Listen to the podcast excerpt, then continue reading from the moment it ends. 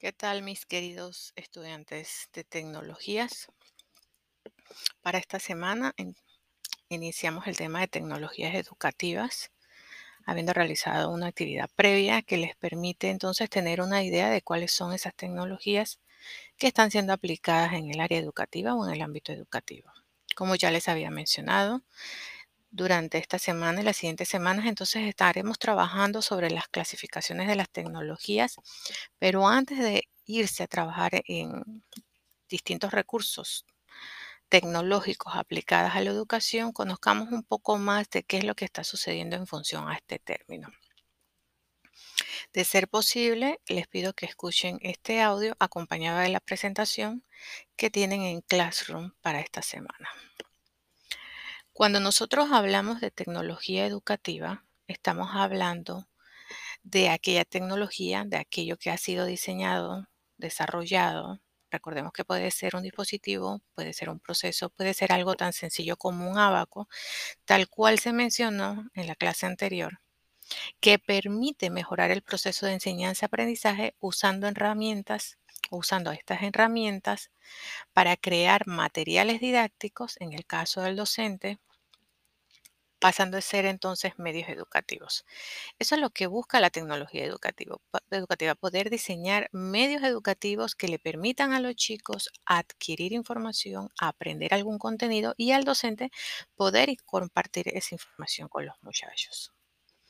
Como pudimos eh, observar o escuchar en la sesión anterior, muchas han sido las tecnologías que han sido adaptadas al proceso educativo está las pinturas rupestres, está la imprenta de Gutenberg, estamos hablando de la transmisión de conocimientos de forma oral, estamos hablando de la educación pública, cuando se llevó el proceso de enseñanza-aprendizaje a todos los miembros de la comunidad, que no estaba limitado solamente a, la- a un grupo de personas con cierto estatus social, se comienza a hablar de la educación pública y eso es también se considera parte de lo que eran los avances tecnológicos en el proceso educativo.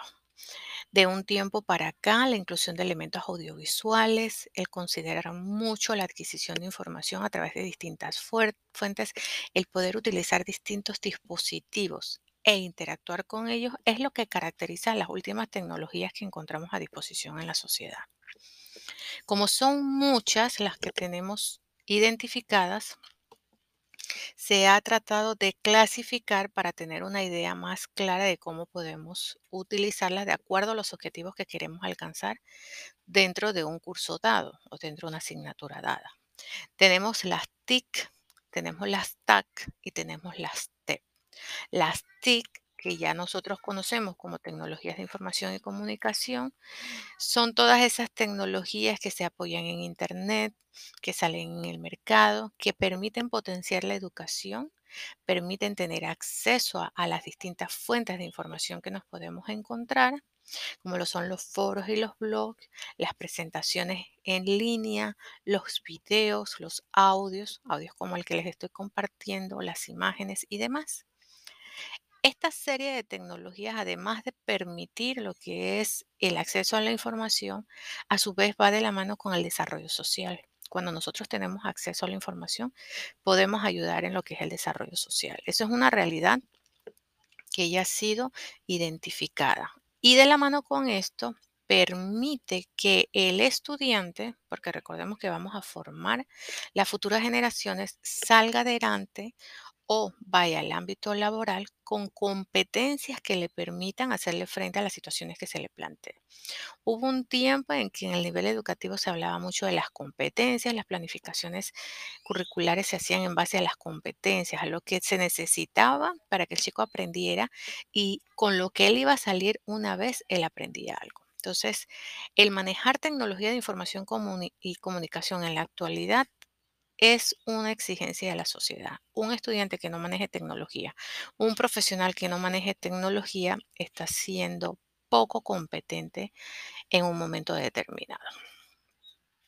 En el caso de las tecnologías para el aprendizaje colaborativo, las TAC, estas permiten lo que es la manera en que nos vamos a relacionar en el momento en que estamos aprendiendo, ya sea con otro docente, con otro estudiante, entre estudiantes. Ahí estamos hablando de la colaboración, que es lo más importante. Y es justamente en este proceso colaborativo, a través de estas tecnologías, que nos damos cuenta que muchas veces no sabemos tanto como nosotros considerábamos y que necesitamos entonces adquirir un poco más de información.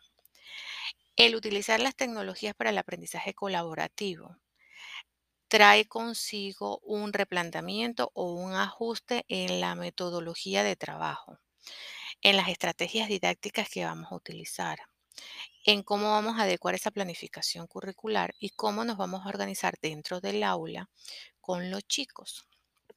En la actualidad existen muchos recursos en web, porque para que sea colaborativo necesitamos conexión a Internet. Existen muchos recursos que nos permiten trabajar el aspecto colaborativo. Los repositorios en la nube permiten el trabajo colaborativo. Plataformas como lo es el Drive de Google permite trabajar documentos, hojas de cálculos y presentaciones en línea. Y así vamos a tener una serie de recursos que vamos a tratar de ir conociendo que en la medida en que nosotros vamos haciendo uso de la misma, nos va a ir eh, permitiendo ampliar lo que es nuestro entorno personal de aprendizaje, ya sea para buscar información, para crear contenidos, porque al ser educadores nos corresponde desarrollar contenidos para que los chicos manejen ciertos conceptos de mejor forma. Al tener más recursos dentro de nuestro PLE, la comunicación o las formas de comunicación no se limita solamente a un a una red social o a una plataforma y la manera en que nosotros vamos a gestionar la información puede ser mucho más diversificada. No es lo mismo solamente diseñar presentaciones en PowerPoint a tener que diseñar una presentación en línea en Prezi. La siguiente semana la puedo hacer en emails, la siguiente semana la puedo hacer en Photon y resulta ser que el personal que me está viendo o mis jefes inmediato se están dando cuenta que yo estoy manejando tecnología, estoy siendo competente, estoy presentándoles sobre todo a mis estudiantes las informaciones de distintas maneras, lo cual para ellos es muy motivador.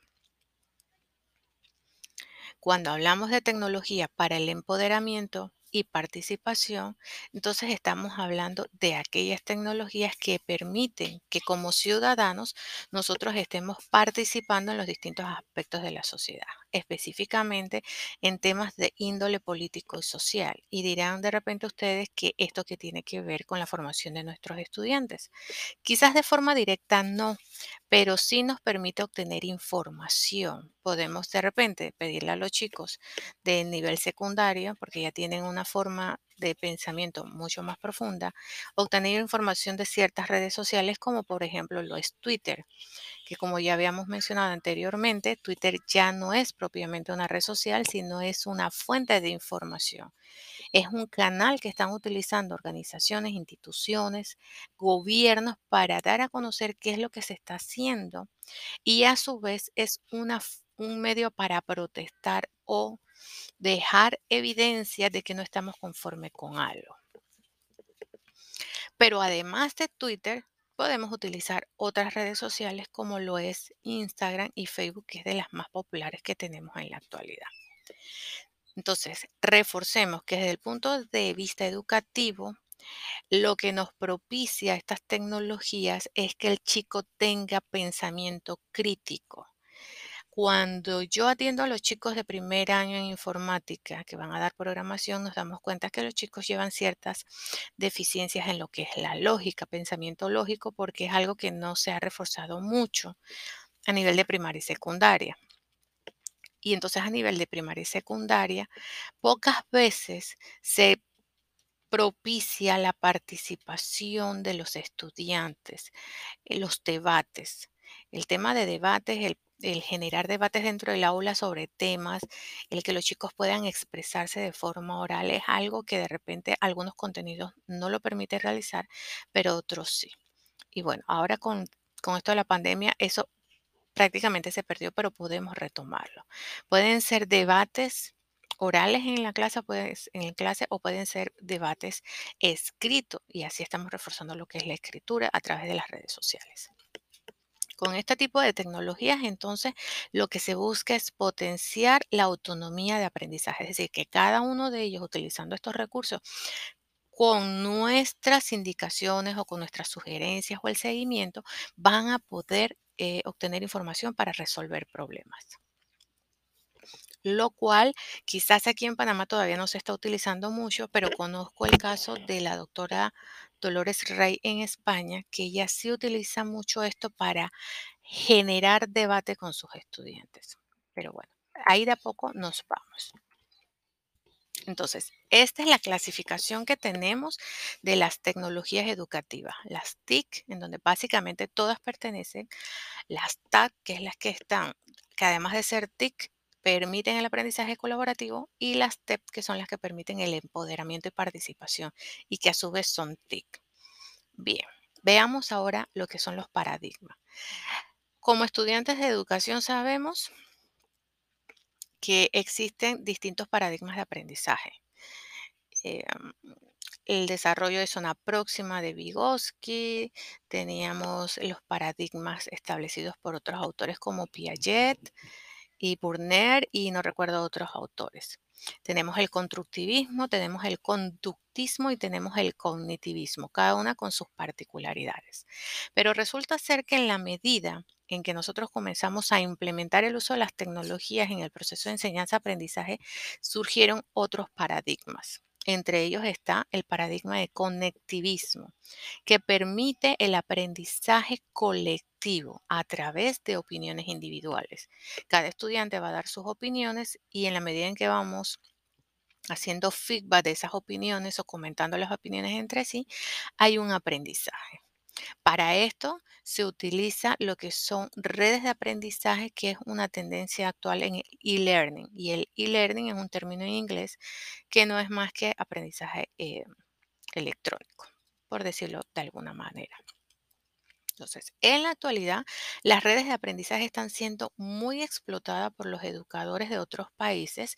Utilizan una plataforma, comparten experiencias, comparten estrategias, comparten los resultados de esas estrategias para verificar cuán funcional puede ser para un educador o para otro.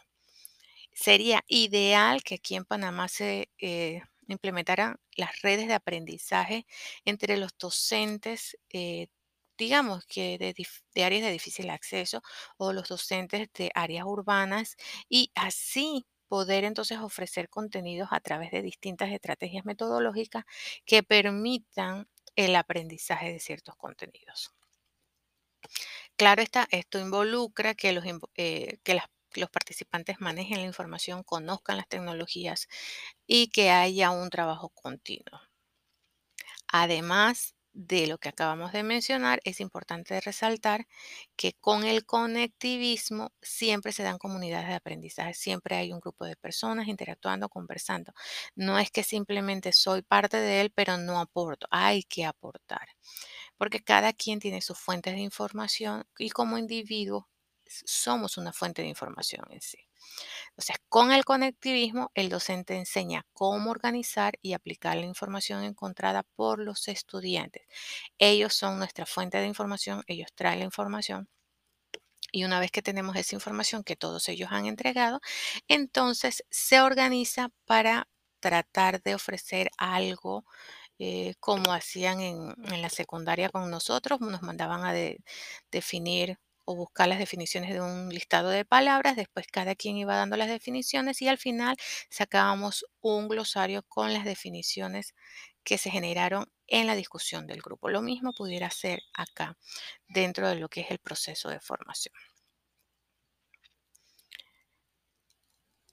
Es importante resaltar que en esto de las tecnologías basadas, de, perdón, en las paradigmas basadas en tecnologías, Sabemos que lo que estamos manejando dentro de las aulas son los nativos digitales.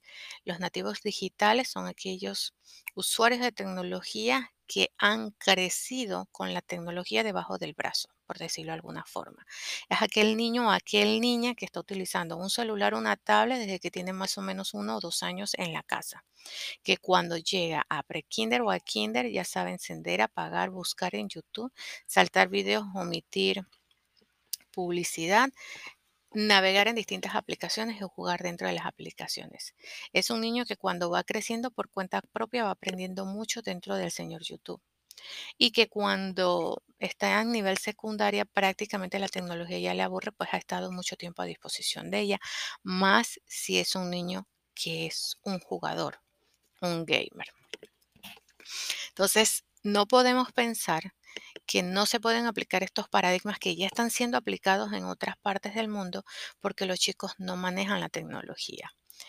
Podemos llegar a creer incluso que los chicos de áreas de difícil acceso no manejan la tecnología y puede que sí, pero el porcentaje es bastante bajo. Recuerdo que hace cuatro o cinco años atrás me fui a un área de difícil acceso con los chicos de la Facultad de Informática de Labor Social y cuando llegamos al colegio, si bien el colegio no tenía computadoras, los chicos sí sabían usar la computadora. Sabían lo que era un CD, sabían lo que era la computadora, el ratón, el teclado, sabían las partes y para qué funcionaban, sabían que era Word, Excel, PowerPoint, lo básico, porque la hermana, la prima, el tío, el papá, el vecino en la casa tenía una computadora y ellos iban y lo usaban. Y del colegio, que era un colegio multigrado, yo diría que el 90% de los niños sabían lo que era la tecnología. Entonces es una realidad que no podemos pasar por alto. Bien, pasamos del paradigma de conectivismo al paradigma de aprendizaje colaborativo. En este paradigma, el profesor, el docente, el maestro propone la actividad y esta actividad eh, es guiada Aquí se acompaña a los alumnos en el trabajo y se acompañan entre ellos. Esta la propuso el señor Jim Grown. El profesor o el maestro es una guía. Él dice cómo, él dice dónde, dice cuándo. Y se hacen los ajustes a los contextos de lo que se necesita.